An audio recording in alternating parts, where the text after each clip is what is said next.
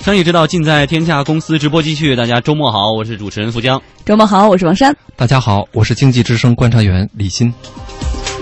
天下公司即将带来亏了一大笔，上半年货运情况不佳，铁路总公司亏损七十三亿，身背大量负债，铁总怎样打一个翻身仗？银行大降薪，多家银行半年报显示薪酬支出明显下降，员工忙着跳槽，银行业是否已经寒意阵阵？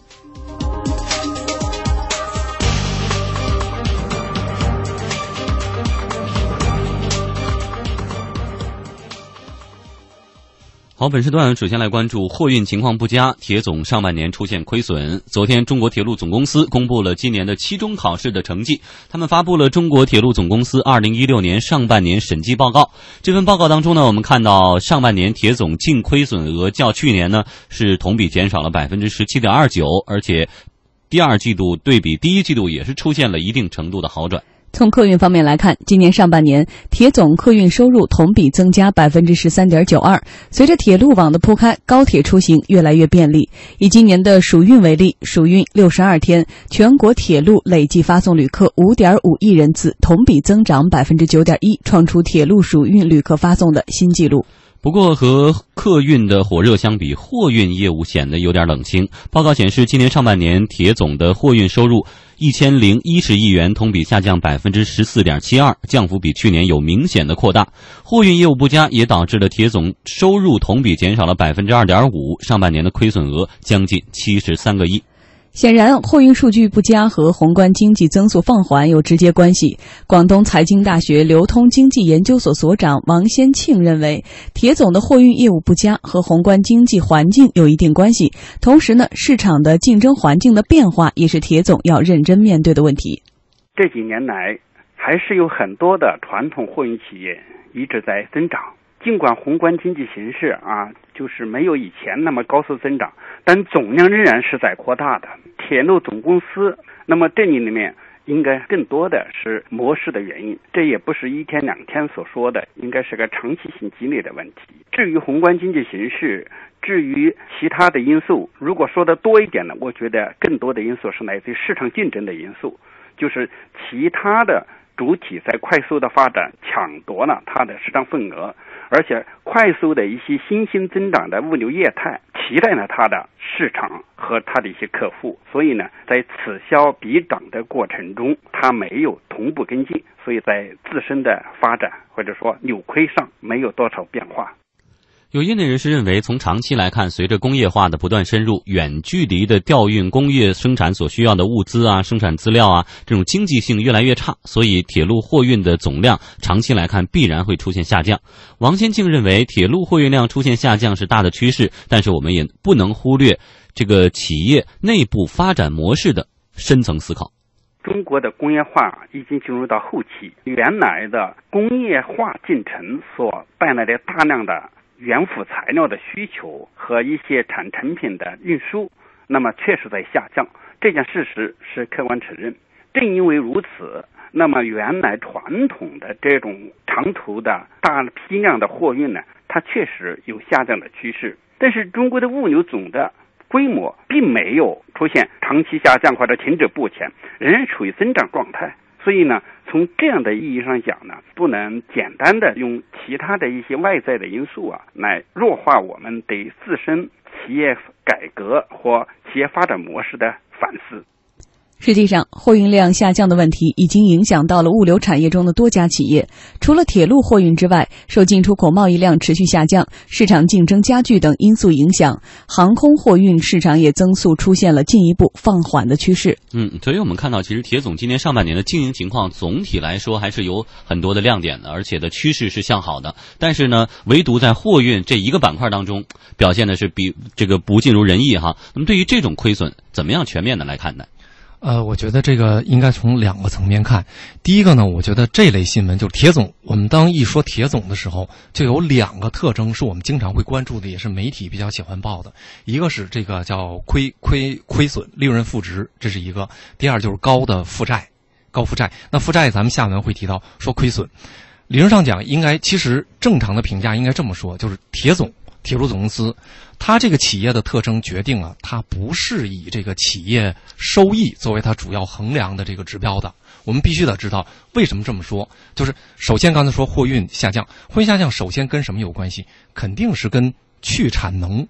供给侧改革，这是一定的。因为你去产能了，需要调运的这种水泥呀、原材料啊，这种就会变少，对吧？产能下降，然后呢，供给侧改革就是有效供给。我们说了，刚才提到了其中之一个呃特点，就是所谓的长途调运可能会变得比较少。长途调运的这种情况少，就是因为整体上这个实体，特别是跟这种叫大企业原来的这种大工业相关的实体，现在在压缩有关系。那原来不可能出现说大工业出现我所有的资源和电力呀、能源都在一个地方解决，所以这是大环境的问题。再说铁总，铁总的问题呢，因为原来一直在强调就是铁路，我们常说这个国家的这个基建投投资叫铁公鸡，铁路是排第一的，那就意味着铁路的建设承载着很多的，比如说城镇化。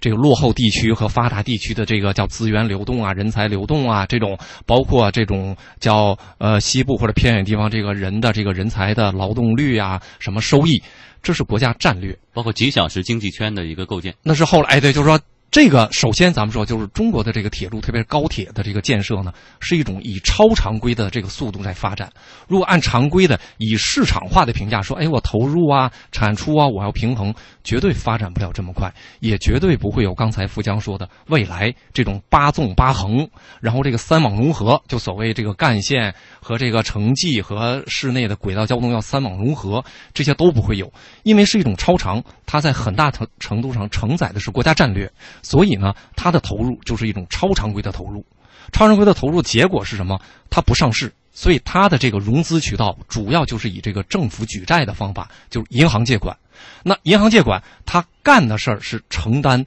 全社会的这种叫基建，所以甚至有种说法说它的负债、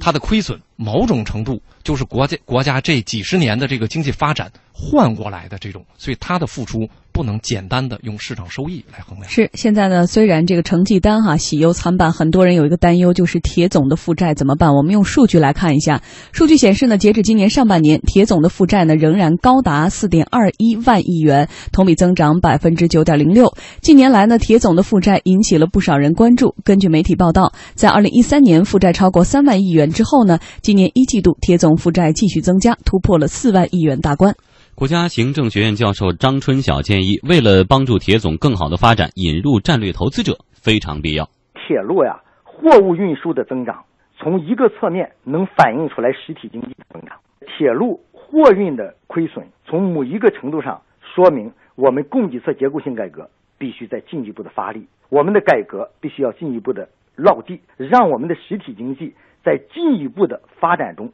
找到增长点，这是宏观反应的体现。同时，也应该看到我们的国企改革还需要进一步的加速。铁路总公司的改革已经向前迈了一大步，但是货运的改革急需要在商业类快速的推进，要以市场化的手段，要加大战略投资者的引进，要更多的实现国有资产之间的融合发展。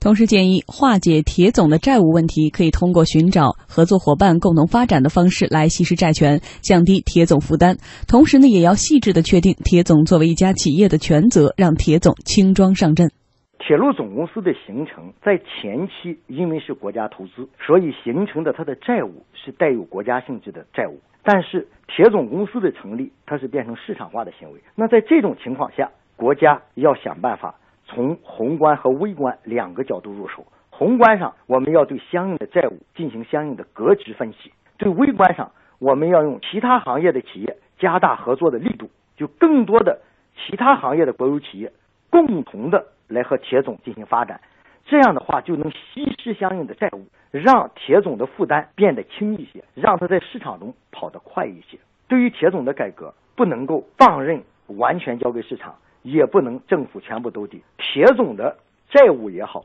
铁总的业务也好，该属于政府的，一定政府要把它承担起来；该属于市场的，要完完全全交给市场。譬如说，相应的公益类，政府一定要兜住底；相应的商业类，政府要完完全全的交给市场。要让铁总长得像企业，